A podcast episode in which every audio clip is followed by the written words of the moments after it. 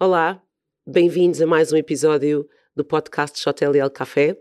Eu sou Marlene Tavares, responsável pela área de investimento em retalho e logística da JLL e hoje tenho o privilégio de ter aqui comigo uh, Pedro Coelho, CEO da Square Asset Management. Pedro, muito bem-vindo e obrigada por estar aqui connosco hoje para termos aqui uma conversa sobre a Square Asset Management. Olá Marlene, muito obrigado, o prazer é todo meu. Pedro, para darmos início a esta conversa, ia-lhe pedir, para benefício de quem nos ouve, que nos falasse um pouco de si e também da, da história da Square Asset Management. O meu nome é Pedro Coelho, sou CEO da Square Asset Management. Um, a Square foi comprada um, em 2002 e, portanto, era uma sociedade de gestora de fundos de investimento imobiliário regulada pelo Banco de Portugal e pela CMVM, que já existia, tinha um número de contribuintes já muito antigo, quase desde 1990, e na prática não tinha atividade. Não tinha atividade, não tinha empregados, não tinha nada, tinha só a licença. Portanto, nós comprámos a sociedade gestora só a licença em 2002 e reiniciou a atividade em 2005. Um, com, eu diria que três áreas de negócio, sendo que duas começaram nessa altura e a outra começou mais tarde. A primeira uh, foi um fundo aberto para ser vendido aos balcões do crédito agrícola, uh, que era uma das maiores redes de retalho que não tinha o produto financeiro fundo de investimento imobiliário para vender aos seus clientes, e logo nessa altura nós propusemos ao crédito agrícola ter uma outra linha de negócio para nós, digamos, para resolver alguns problemas que eles tinham, que era uh, um fundo para gerir os imóveis dados em dação em cumprimento de incumprimento de clientes e que estavam na altura no balanço da Caixa Central. Uh, pronto, na altura, em 2005, era um problema menor. Uh, mal sabíamos que isso viria a ser o problema maior a partir de 2008, com a crise financeira, e que, no fundo, fez com que fosse a nossa principal atividade no período de 2008 a 2015-16. Isto é, uh, a Square é hoje a maior sociedade gestora de fundos de investimento imobiliário regulada. Ultrapassámos o Milênio BCP em agosto passado. Um, e enquanto em, há 10 anos atrás 70% do volume era os fundos de incumprimento de clientes, porque entanto ficámos a gerir também uma carteira do Montepio, hoje em dia 70% são os fundos chamados de investimento, porque eu digo um pouco a brincar que os outros são fundos de desinvestimento. Muito bem. Pedro, e ao longo dos anos temos assistido, ano após ano, ao reconhecimento uh, de um dos fundos geridos pela Square como o melhor fundo de investimento eh, imobiliário em, em Portugal. Qual é que é a receita desse sucesso contínuo, ano após ano? Ora bem, eu diria que antes de mais não é bem o melhor, é o que dá melhor resultado. Uh, e, e, e, também é importante dizer que esse melhor resultado é medido pelo MSCI, que tem um fundo essa selo internacional que obviamente nos enche de orgulho e, e digamos e, é muito relevante em termos de notoriedade, mas que isso é o retorno só da carteira imobiliária. Isto é, por exemplo, se compararmos com a carteira, com os resultados que a APFIP publica, a APFIP é que publica os verdadeiros resultados do fundo. O MSCI, para comparar retorno de fundos com, por exemplo, retornos de outras carteiras que não são fundos, uh, retira efeitos como a liquidez, os empréstimos, os FIIs de gestão, etc. Portanto, no fundo é, no imobiliário, uh, o CA Património Crescente vai em 11 anos consecutivos a ganhar o prémio do da carteira equilibrada com melhor retorno. Pronto, e como eu digo, isto não é o melhor, é o que dá mais rentabilidade. Portanto, não é um Oscar que se diga, não, eu acho aquilo mais bonito. Não, é o que dá mais retorno. E, enfim, acho que os clientes estão cá para ter é o, o, retorno. É por isso que eles subscrevem o fundo. Um, na prática, depois, se incluir, uh, nomeadamente, a liquidez, nem sempre tem tido a melhor rentabilidade total. Portanto, nem sempre o participante do CA Património Crescente tem melhor rentabilidade que alguns outros fundos. É pontual, mas nós temos estado sempre entre os melhores, digamos assim.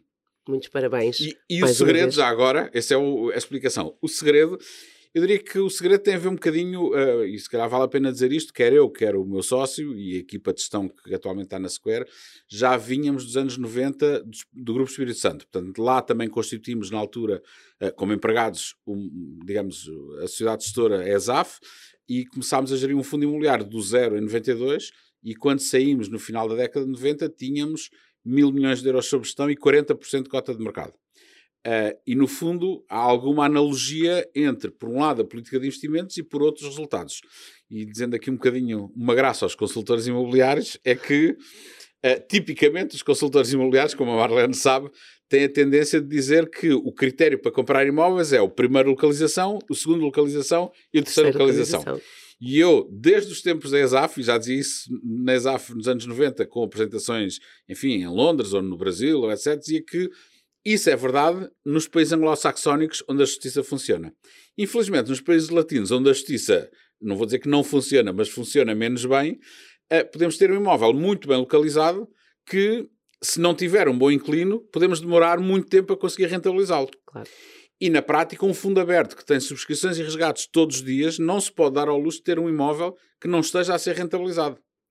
E, portanto, desse ponto de vista, o nosso critério para comprar imóveis é, não vou dizer totalmente oposto, mas o primeiro critério é a qualidade dos inquilinos, o segundo critério é a estabilidade do contrato e depois, finalmente, vem o preço por metro quadrado, a rentabilidade e, obviamente, que queremos ter boas localizações. A questão é que um, a discussão sobre uh, se vale a pena ter um retalho alimentar em Freixo de Espada à Cinta com uma boa marca com 20 anos, para mim é melhor do que ter um escritório na Avenida de Liberdade com dois anos de contrato com inclino assim assim. Portanto, pode dizer assim, a Avenida de Liberdade tem melhor localização, está bem, mas a taxa de retorno vai ser mais baixa, portanto digo, digo ao vendedor, olha, troco de inclino primeiro e depois venha cá outra vez com a hipótese de negócio, porque para já, se eu tivesse só um dinheiro para aplicar, preferiria ocupar num retalhista alimentar uh, bem conceituado, com um contrato longo em, em Freixo de Espada à Cinta, sem desprimir para Freixo de Espada à Cinta, obviamente.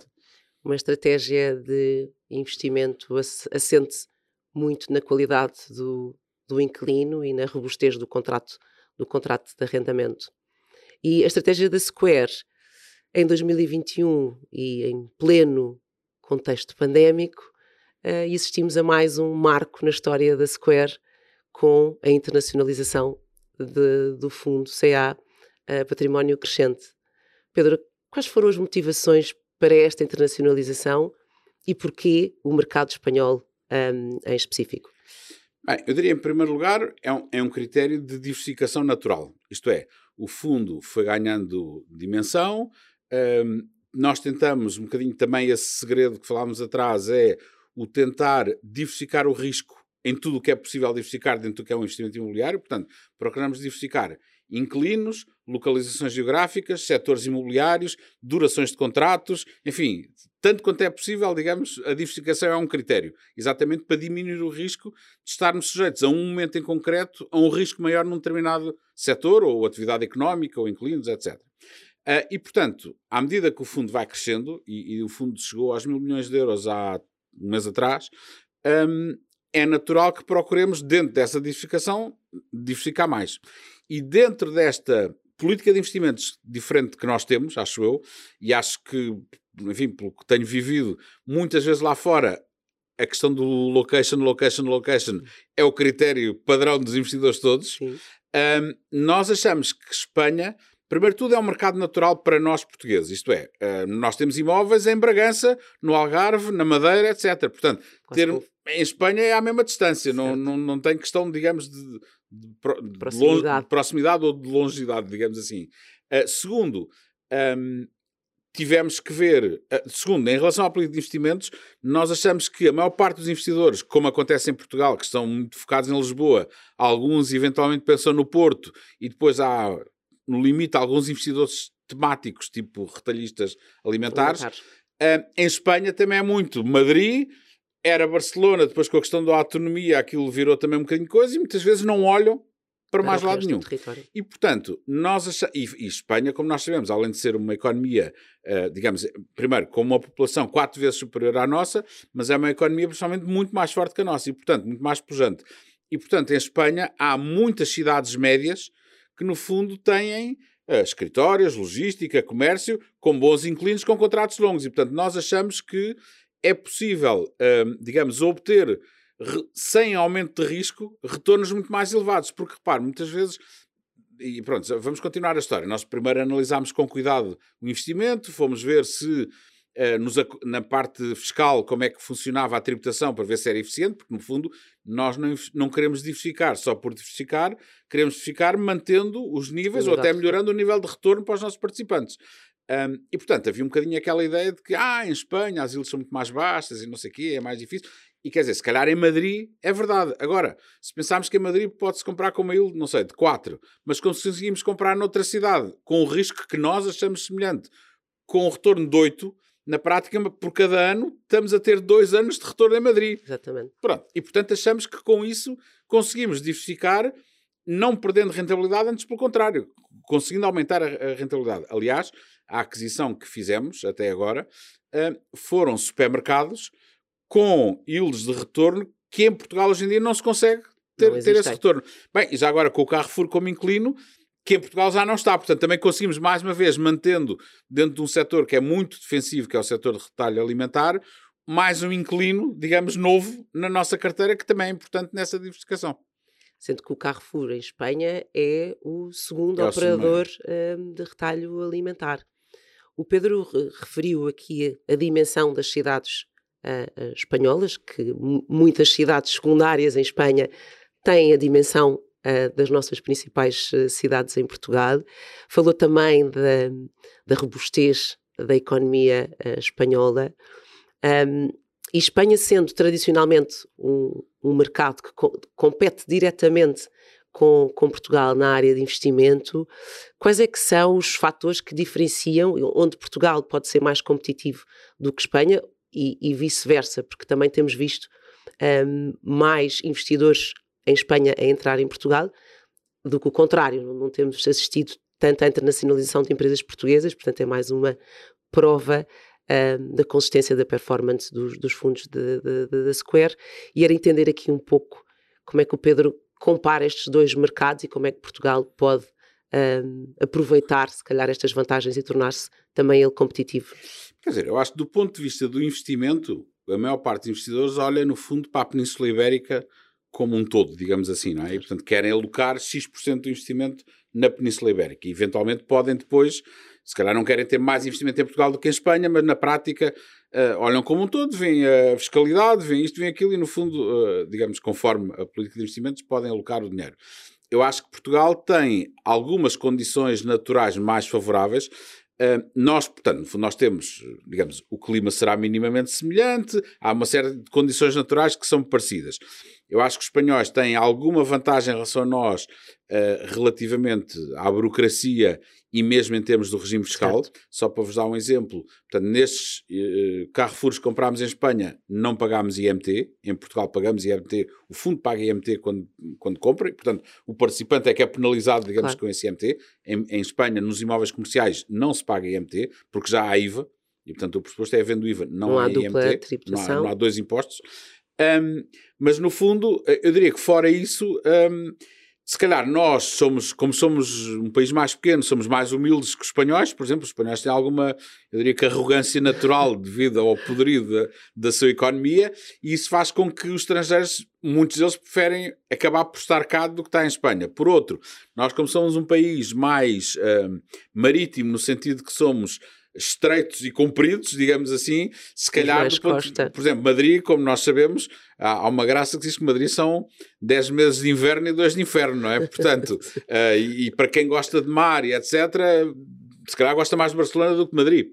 Por exemplo, não é? Uh, nós temos um bocadinho a linha toda uh, e, portanto, eu acho que Portugal tem muitas condições naturais para poder competir e tanto quanto tenho ouvido, até de conferência em que tenho estado, tem havido uma tendência muito grande, e acho que Portugal vai ser beneficiado com, com digamos, com a Covid, etc., de estar a atrair não só, um, digamos, indiv pessoas individuais que vêm viver para cá, como empresas que estão a querer vir para cá porque, no fundo, conseguem contratar digamos, salário baixo mais baixo, com, com a mesma qualidade e, e, digamos, com meios de comunicação, com internet, com etc. Portanto, aquela desvantagem que há uns anos dizíamos que Portugal era um problema, que era um país periférico, etc. Se calhar hoje em dia a periferia não, Essa, não é uma desvantagem.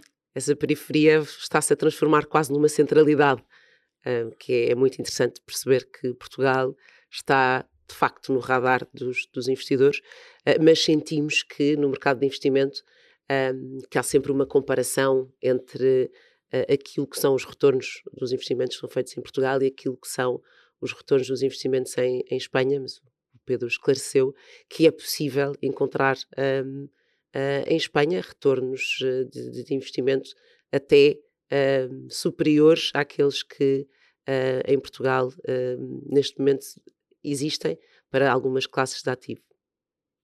Pedro, agora trazendo aqui um bocadinho mais para a atualidade, um, e nós estamos aqui no rescaldo de uma, de uma pandemia, numa situação geopolítica muito sensível.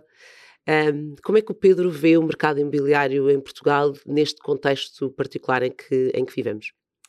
Um, enfim, eu vejo com bons olhos, no sentido que, claro que um, se, se há alguma tendência às vezes para se dizer vivemos momentos de incerteza, nunca ninguém pensava o que vinha pela frente e as incertezas que temos certo. pela frente hoje em dia, não é? Tentando não falar da guerra uh, nos seus aspectos piores, e obviamente, infelizmente, há muitos aspectos piores, mas mesmo as consequências da guerra ou de uma guerra mais duradoura que eu acho que vai acontecer, isso vai ter para além dos impactos diretos, vai ter os impactos indiretos, leia-se inflação, escassez de bens alimentares, etc. Não é? E isso depois tem impacto, é uma cadeia de valor, digamos, em tudo o resto. Eu acho que Portugal, mais uma vez, hum, digamos, está eh, a conseguir atrair, uh, e isso no fundo é o mais importante depois para o imobiliário. As pessoas muitas vezes têm tendência a olhar para o imobiliário como uma, algo residual ou pensam só na sua habitação. Um, e no fundo, o imobiliário está presente nas nossas vidas em tudo. É onde vivemos, é onde trabalhamos, é onde vamos. Onde uh, consumimos. Ao cinema já no, no Covid deixámos de ir, mas consumimos, uh, hotéis, etc, etc. Portanto, o imobiliário está em todo lado. As pessoas muitas vezes não se apercebem dele, mas no fundo ele está. E no fundo, o que é importante para que haja, uh, digamos, atividade económica no imobiliário tem a ver com haver procura procura essa que pode ser uma procura individual do ponto de vista da habitação e, e, e, com as consequências à volta, e foi onde Portugal começou a recuperar da crise anterior, foi primeiro com a habitação, turismo, uh, golden visas e, e, residentes não habituais, certo. e depois a atividade, digamos, diretamente ligada com o turismo, ou seja, comércio de rua, hotéis, etc, restaurantes, pronto, isso tudo, mas também do ponto de vista, digamos, de empresas. E no fundo, o que, o que começou a acontecer, que era só a história de, de, da mão de obra barata, de call centers, etc., foi evoluindo e hoje estamos a ter um, empresas tecnológicas que estão a vir para cá. Portanto, é essa tendência que é importante manter para, havendo procura do lado dos operadores, sejam operadores empresas ou operadores particulares, faz com que tudo o resto depois tenha que aparecer, porque no fundo a oferta tem que ir a, a, atrás da procura e não deve ser ao contrário. Não se pode oferecer e depois estar à espera que a procura, digamos, apareça. É em função do que se acha que vai haver procura que temos que uh, moldar a, a oferta para chegar lá. E acho que Portugal tem a oportunidade, e acho que isso está a acontecer, de, de rejuvenescermos quase uma geração, que é, em vez de sermos vistos como o que seria a Flórida da Europa, que era o que andámos décadas a dizer, ah, isto se funcionasse bem era a Flórida da Europa. Pronto, e agora, se calhar, além de podermos ser a parte da Flórida da Europa para alguma terceira idade, conseguimos antecipar e quase que são duas gerações, porque é não só os trabalhadores normais, chamamos assim, como os trabalhadores jovens, é os nómadas digitais, etc., que no fundo estão a vir para cá porque na prática, uh, enfim, sentem-se felizes aqui com o clima que nós temos, com, com, porque no fundo Lisboa, sendo uma capital, tem as, não tem as desvantagens das grandes capitais que têm 4, 5, 6 milhões de pessoas, e tem as vantagens de ser capital em termos de oferta turística, cultural, etc. A proximidade do mar, isso tudo, digamos assim. Muito bem. Pedro, e olhando agora um pouco para, para o futuro, quais é que são os fatores que uh, serão uh, determinantes uh, nos próximos 3, 5 anos no mercado imobiliário em Portugal?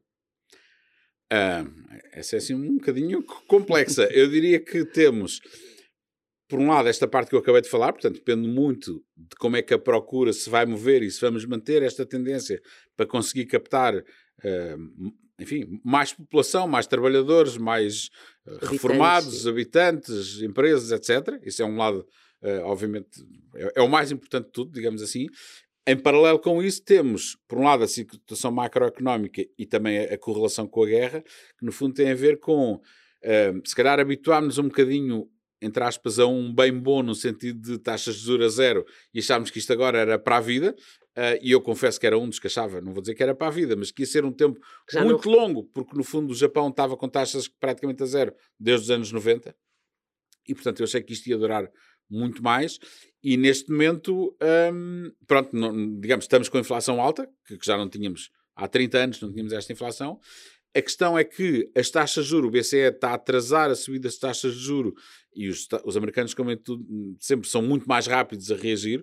O BCE está a atrasar, e do meu ponto de vista, está a atrasar para defender as dívidas públicas, para, para no fundo ganharem alguma folga em porcentagem do PIB, porque o PIB, por sua vez, sobe por causa da inflação também, não é? Uh, mas isso vai ter um impacto, uh, por um lado, na vida das pessoas, na prestação de crédito à habitação, o Euribor já subiu 1%. Um, por outro lado, do ponto de vista das poupanças, as pessoas uh, não, digamos, não, os bancos continuam a não subir as taxas dos depósitos e não sobem porque não necessitam. Isto é, houve uma transformação muito grande na banca portuguesa que antes da crise financeira tinha genericamente mais dívida do que, portanto, mais crédito do que depósitos, e neste momento quase todos têm mais depósito do crédito, portanto, não têm necessidade de captação de fundos porque não sobem, digamos, as taxas de juros. Portanto, vão ser, sim, momentos de, de, grande incerteza, mas no fundo, isso normalmente, tendencialmente, as crises fazem com que, por um lado, haja mais oportunidades, por outro, os mais profissionais, em princípio, têm mais probabilidade de sobreviverem melhor. E os fundos de investimento permanecem uma, uma boa opção em, neste, neste contexto, principalmente em cenários de inflação um, elevada. Um, Pedro, e a Square neste contexto, o futuro da Square? Uh, tivemos nos último, no último ano uh, um, novo, um novo mercado, uh, também o lançamento do novo, do novo fundo. O que é que a Square tem como objetivos nestes, nestes próximos anos? Sabe que hum, é um bocadinho difícil traçar objetivos porque há coisas que dependem de nós e, e, e todo o mercado é muito maior e não depende de nós. Portanto, nós, em primeiro lugar, temos que tentar continuar a fazer bem aquilo que já temos hoje. E no fundo é os produtos que temos hoje têm que continuar a produzir bons resultados, porque como eu disse no início, os participantes não subscrevem os fundos pelos nossos lindos olhos, subscrevem porque têm retorno. O fundo maior tem cerca de 25 mil participantes, é o maior é o fundo de mercado que tem mais participantes. Tem sido um trabalho extraordinário do ponto de vista comercial da rede do crédito agrícola, dos 600, quase 650 balcões da rede do crédito agrícola. Para ter uma ideia, um, o Crédito Agrícola é um grupo mútuo que tem cerca de 80 caixas espalhadas pelo país todo. Dessas 80 caixas, todas têm clientes que subscreveram o fundo, portanto, não há nenhuma caixa que não, não tenha clientes. clientes. E dos 650 balcões, só 27 é que não têm clientes que subscreveram. Portanto, mais de 90%, digamos, de taxa de penetração dos balcões. Desses 27, 13 são nos Açores. Portanto, vamos fazer um forcing nos Açores para ver se os Açores uh, entram aí. E, portanto, tem sido um trabalho muito forte, porque na prática, apesar da conjuntura macroeconómica ter facilitado do ponto de vista das taxas de juros zero e o fundo ter uma rentabilidade atrativa, mas obviamente se não houvesse um esforço comercial por parte da rede comercial, o fundo não se vendia, digamos assim, não é? E, portanto, isso é, é, muito, é sempre importante realçar. Lançámos um fundo novo, que é o Property Core, vendido num banco digital, Banco Best, Uh, ao fim de 18 meses vai em cerca de 26 milhões de euros e 1.500 participantes, portanto também clientes de retalho. E portanto, mais uma vez, foi um motivo de orgulho o Banco Best confiar em nós, sendo que é um banco digital, nunca tinha comercializado um fundo imobiliário, nunca tinha comercializado um fundo startup, digamos assim. Ou seja, o Banco Best é conhecido por ser um supermercado de fundos que recomenda fundos que tenham um bom track record. Portanto, estar a apostar Uh, se quisermos mais no nome da Square, pelo track record da Square, porque o fundo não tinha track record nenhum, é um motivo que nos enche muito de orgulho e de responsabilidade. E, portanto, o facto de termos passado a ser a maior sociedade gestora de fundos do mercado e termos essa visibilidade com esses dois fundos fazem com que seja um motivo de orgulho por um lado, mas obviamente de grande responsabilidade por outro, porque não podemos e não vamos falhar. Portanto, temos que manter esse rumo. E claro que vamos continuar a tentar ter novas linhas de negócio, preferência mais produtos, mais, mais clientes, etc. Portanto, o objetivo é continuar, digamos, a crescer sustentadamente, com passos firmes, com responsabilidade, mas uh, não é olhar para trás, não é? O, claro. Os resultados obtidos até agora, como dizes, os prospectos dos fundos não são garantia de desempenho futuro. Portanto, temos que manter a, a, convicção do que fazemos e que e fazemos bem e consistência para a frente. Muito bem. E Pedro, antes de terminarmos, e lhe perguntar uh, para o Pedro como é ter a responsabilidade de ter a cargo uma empresa com tanto sucesso e tão bom desempenho? Sabe que é, a responsabilidade é fácil, visto estar rodeado de grandes profissionais. E, portanto, a, a, preocupação é exatamente sempre quando precisamos contratar alguém, que seja alguém que entre na empresa e que na prática, quase que no dia a seguir, é quase como uma peça que entra numa máquina em movimento e aquilo está a funcionar. E, e isso também, do nosso lado, enfim, do meu e dos outros acionistas, é um motivo de orgulho muito grande porque houve muitos profissionais que trocaram, no fundo tinham trabalhado connosco na ESAF e, e vieram trabalhar da ESAF connosco quando ainda não tinha havido a queda do Grupo Espírito Santo, e portanto, eh, na altura, quando trocaram, havia pessoas de lá que diziam: então vais trabalhar para uma cidade tão pequenina, etc. Pronto. E no fundo, as pessoas vieram porque acreditaram em nós e sabiam que, em princípio, o ambiente era bom, que se iam dar bem, etc. Eh, há também um grupo, não tão grande, mas ainda com alguma presença, que vieram do Banif, também da Sociedade Gestora de Fundos, e portanto, são pessoas que uh, são muito qualificadas, têm muito know-how, e isto é um negócio de muito know-how para, por um lado, sermos, digamos, tão bons na parte de investimento e nesses resultados que falámos atrás, como na parte de suporte, porque isto é uma atividade muito regulada, com CMVM, com Banco de Portugal, com proteção de dados, com compliance, com, portanto, a parte regulatória que, no fundo, normalmente cá fora o mercado não tem essa percepção, é muito pesada. Nós temos valorização do fundo, dos fundos diária, temos um balancete diário, Uh, portanto, é, é preciso que a informática, as operações, a contabilidade, não sei quantos, tudo funcione. E, portanto, é isso que tem acontecido, é essa escolha na, na, nos recursos humanos que tem acontecido para que depois a vida também seja mais, eu diria que tranquila por um lado, com algum stress, mas o stress bom e não um stress de problemas. Bem, Pedro, muito obrigada. Um, é um prazer para a JLL e para mim em particular poder acompanhar este crescimento e o sucesso uh, da Square e mais uma vez obrigada por ter aceito uh, o nosso convite para estar aqui hoje. Obrigado, nós, Marlene, foi um gosto. Muito obrigada também a quem nos esteve a ouvir e até ao próximo episódio do JLL Café.